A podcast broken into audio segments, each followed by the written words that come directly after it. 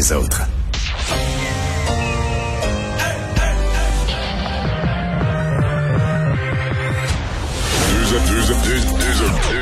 Deux animateurs cohérents, deux visions différentes. Une seule émission, pas comme les autres. Mario Dumont et Vincent Dessureau. Cube, Cube Radio. Bonjour tout le monde, bienvenue à Cube Radio, bienvenue à l'émission. On va euh, vous accompagner pour ces deux prochaines heures. On va vous raconter euh, ce que cette journée en levant en actualité nous a apporté. Salut Vincent. Salut Mario. Parlant dans le vent. Hey! As-tu une grosse soirée hier? Euh, le débat? oui. C'était difficile. Oh. J'étais ce matin, euh, j'ai eu beaucoup de commentaires sur mon intervention, la première du matin à LCN. Oui, était- je t'ai vu, tu m'as fait rire. T'avais l'air abattu. J'étais abattu. Hier Abattu. soir, je me suis couché découragé. Je me disais, OK, c'est c'est un pays du G7 là, qui choisit son premier ministre. Bon, c'était plate, le débat. C'était pas vraiment un débat, là. Euh, Euh, tellement une mécanique complexe qu'il y avait plus de temps de parole. Ah, c'est- c'est beau. Il y a un enfant qui a posé une question. oui. Tout le reste, été- là. écoute, Un enfant de d'11 ans a posé une question, ça tombait bien parce que les réponses s'adressaient à un enfant de 10 ans, n'étaient pas Oh. si loin. Fait que, euh, non, ça n'a pas été une bonne soirée du tout. C'était nul. On va rejoindre Julie Marco et l'équipe de 100% Nouvelles. 15h30, c'est le moment d'aller retrouver notre collègue Mario Dumont dans nos studios de Cube Radio. Salut Mario. Bonjour. François Legault qui donne son appui aux conservateurs. Mario, pourquoi il a fait ça? Le dire comme ça, c'est un peu gros. Je dirais qu'il met son pied dans la campagne, qu'il souffle dans les voiles des conservateurs. Je pense pas qu'on puisse parler là, pour un premier ministre d'un appui formel à un parti. Mais oui, oui, on comprend qu'il aide les conservateurs, en tout cas, il leur donne un peu de vent dans les voiles, mais les gens en garde contre les partis centralisateurs. Je dois faire, je dois faire une parenthèse pour donner euh, un trophée à Jack Metzing pour son honnêteté, parce qu'il a répondu à ça, lui. Un vrai leader, là, ça s'occupe pas de ça, de la Constitution canadienne, puis des champs de juridiction. Un vrai leader, ça s'ingère, ça s'ingère, ça se ça s'enfarge pas dans le fait que dans ce pays-là, il y a des lois puis une constitution. Fait au moins, ça a le mérite d'être clair. là. Lui, quand il se fait accuser de centralisateur, il se défend pas. Euh, il en rajoute. Mais en même temps, François Legault a dit, moi je suis nationaliste. Si vous voulez plus de pouvoir pour le Québec, plus d'autonomie, oui, dans le fond, il reste un parti, c'est le Parti conservateur. Tu vois pas ça comme un appui? C'est-à-dire que sur le plan, d'abord sur le plan des faits, t'sais, un, prof de sciences politiques te dirait, ben oui, ce que dit François Legault, ce sont des faits. Mais on sait bien qu'on est en politique partisane. Là. Je veux dire, il peut, il peut décider d'avoir un devoir de réserve, il peut faire une petite jambette à un parti. Là, il est allé plus loin. Et en expliquant, entre autres, qu'est-ce qu'il aimait du programme d'Erin O'Toole, ben, il a nommé deux, trois des éléments du fameux contrat des contrats pour les Québécois d'Erin O'Toole. Mais Julie, sin- sincèrement, là, Monsieur Legault, en quelques mots, a bien expliqué le contrat d'Erin O'Toole. Moi, ce matin, j'étais avec Philippe Vincent Foisé, Emmanuel Latraverse, dans notre blog politique, puis on riait aux larmes parce qu'on disait... Ah, c'était ça le plan! Mais non, mais on disait... Jean, euh, François Legault vient d'expliquer en quelques termes simples le fameux contrat qu'Erin O'Toole, c'est à lui, là, c'est dans ses documents. il- dans deux débats, il a jamais réussi à en parler clairement. Il a dit contrat, il a répété le mot, j'ai un plan, j'ai un contrat, mais il l'a jamais expliqué, il a jamais donné les éléments de contenu. Puis François Legault, finalement, a fait sa job. Mais, écoute, je, je vais donner deux, trois réflexions. D'abord, je pense, là, il y a quelque Ouais. chose que moi j'avais noté, que euh, Justin Trudeau, quand il a lancé son programme sur la santé, là, puis qu'il a, qu'il a un peu là, dit ah, les provinces sont tellement nulles, il fallait que je leur envoie l'armée d'un CHSLD, euh, puis tout, tout son, ces transferts d'argent, mais avec des conditions. Là, je vais envoyer de l'argent aux provinces, ma condition qui respecte mes, con- mes, mes, mes exigences, puis tout ça. Il était à deux pieds sur le gros orteil de François Legault, parce que M. Legault, au départ de cette campagne-là, là, sa politique, je l'ai su de plus qu'une source, c'était de pas s'en mêler. Mais donc, euh, un peu, on peut dire là-dessus que Justin Trudeau a peut-être couru après son propre malheur. Là, euh, parce qu'avant l'élection, écoute, l'entente sur les garderies, il y avait deux, trois grosses ententes où le, le Parti libéral du Canada, les officiers de M. Trudeau avaient tout fait pour dire, regarde, là, Legault, on va le garder de bonne humeur, il va avoir ce qu'il veut, il va être content, puis il se mêlera pas de la campagne. Mais là, en cours de campagne, euh, Ouais. Justin Trudeau a fait ce que j'appellerais une certaine provocation, là, tu sais, euh, euh, tu sais, comme... Donc, euh, il a voulu régler, régler ses comptes aujourd'hui directement avec Justin Trudeau. Moi, je pense qu'il y a un peu de ça. C'est-à-dire qu'il, oui, oui, il y a un peu de ça. Maintenant, est-ce que le calcul, parce que j'essaie de voir c'est quoi le calcul politique? Est-ce que le calcul de. Mais au détriment des garderies, c'est ça que j'arrive pas à comprendre. Ouais, mais là, je pense que, là, non, mais là, dans, le- dans le plan, wow, dans le, le plan financier de M. O'Toole, là, il y a Ouais. 9 milliards pour les provinces. Je pense que François Legault a Mais quand c'est même eu en privé. Ouais, mais a quand même eu en privé des garanties qui perdraient pas tout. Euh, et peut-être qu'il se dit, parce que je vais perdre ces garderies, je vais aller le chercher en transfert sur la santé, je vais aller le chercher ailleurs. Là, il a fait son calcul. Mais moi, je pense que le calcul, pas financier, mais politique, c'est le suivant.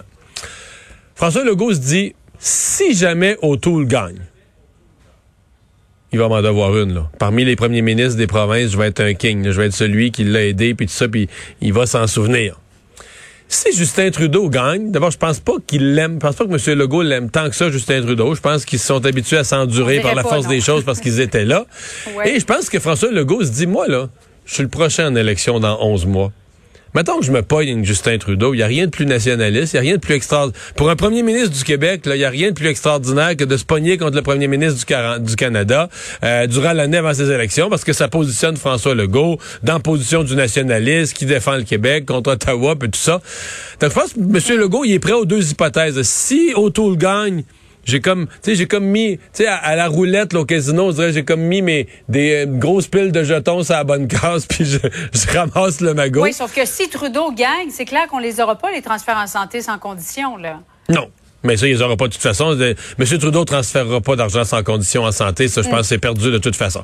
L'autre calcul, je me pose une question. Est-ce que François Legault craint qu'il y ait un vent Trudeau? là? Parce que là, M. O'Toole s'est arrêté de monter. Justin Trudeau, ça monte. Au Québec, entre autres, Justin Trudeau, ça monte. Est-ce que M. Legault se dit, ah ben là, je veux pas avoir Justin Trudeau majoritaire. Est-ce qu'il craint un Justin Trudeau majoritaire? Et il fait ça parce qu'il veut être certain que euh, si jamais Justin Trudeau est réélu, c'est pour être minoritaire et donc le garder, disons, un peu plus euh, un peu plus poli, puis un peu plus sur la défensive. Probablement un ensemble d'éléments. Mais moi, je, je dis tout ça, j'explique ce qu'a fait François Legault. Je veux surtout pas avoir l'air Ben, du gars intelligent essaie de qui l'avait deviné. oui. Parce que j'étais très surpris ce matin. J'ai été le premier, puis je l'ai dit euh, tout de suite quand Ouais. c'est arrivé en ondes à l'ouverture de mon émission. J'ai été surpris que François Legault, qui mette l'orteil dans la campagne fédérale, c'est une chose, mais là, il a mis à jambe au complet. là.